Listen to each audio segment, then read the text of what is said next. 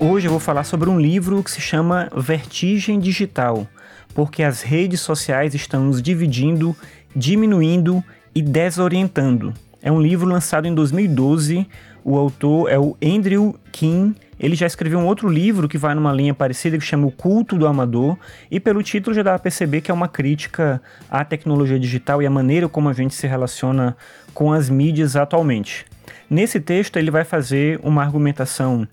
em relação à ideia de que o uso das redes sociais, principalmente, engana a gente, passando a imagem de que a gente está em um ambiente de compartilhamento, de colaboração, mas que na verdade esse é um ambiente de isolamento, em que as pessoas acabam se tornando cada vez mais infelizes e elas acabam se afastando em vez de se aproximar se afastam no mundo fora da internet e mesmo dentro da internet o ambiente de contato das pessoas é um ambiente simulado e passa longe de um ambiente de fato social em que as pessoas criem um elemento de empatia. Na verdade, ele vai citando vários estudos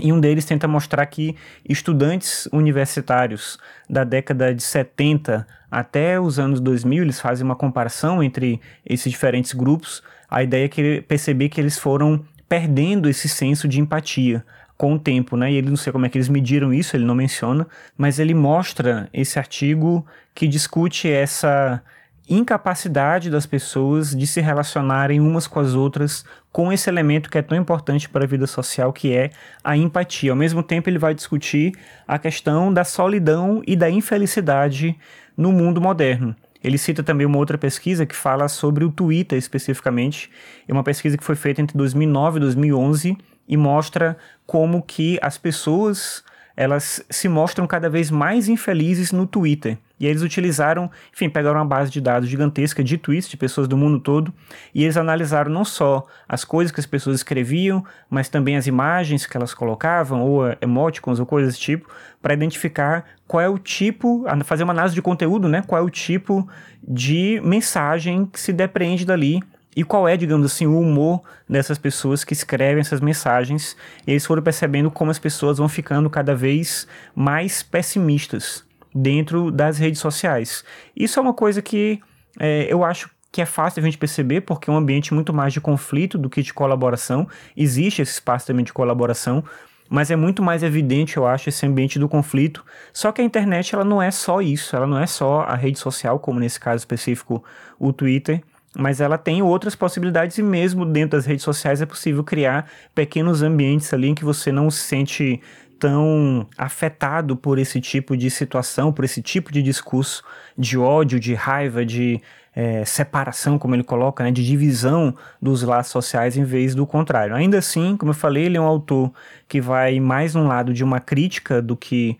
o contrário, e aí ele tem uma, um argumento que é o de que a gente está vivendo dentro de uma cultura que vai tornando, vai transformando a gente pouco a pouco no que ele vai chamar aqui de criança confinada. Na verdade, esse é um conceito utilizado por uma pesquisadora, uma psicóloga, que utiliza esse conceito, que é a ideia de que as pessoas dentro da internet ou a partir do uso da internet, elas adquirem uma perspectiva de um ser juvenil perpétuo. E é como se fosse uma criança confinada dentro desse adulto que vai crescendo, que deveria se desenvolver não só fisicamente, mas intelectualmente em relação à maturidade, mas que na verdade não se desenvolve. E a ideia é que as crianças, elas têm essa necessidade de uma reafirmação de que elas existem, um bebê especificamente, né, de uma criança bem pequena. Elas têm essa necessidade de que as pessoas confirmem o tempo todo para elas mesmas que elas existem. Só que vai passando o tempo, a gente vai se desenvolvendo, a gente vai aprendendo a lidar com a solidão, a lidar com o tédio,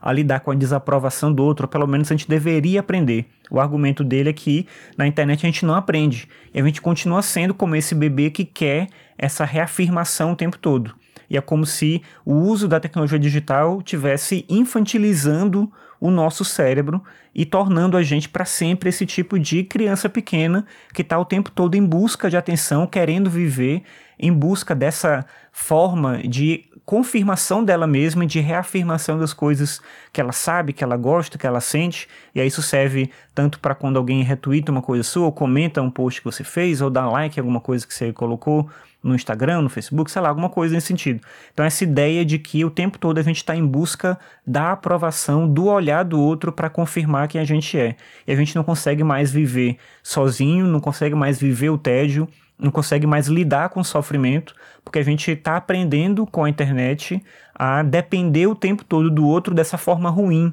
uma forma ruim de dependência. A ideia do conjunto social como elemento colaborativo, em que cada um depende do outro, implica também uma certa autonomia. E na visão do Andrew King, o que acontece na internet é que a gente depende do outro para que o outro nos agrade, não para que a gente possa de fato colaborar. É uma visão bem pessimista, eu acho que a internet, como eu falei antes, ela não é só isso. E, em geral, esse é o problema da maior parte dos teóricos que tentam discutir a internet no, no momento, né? Assim, a gente está meio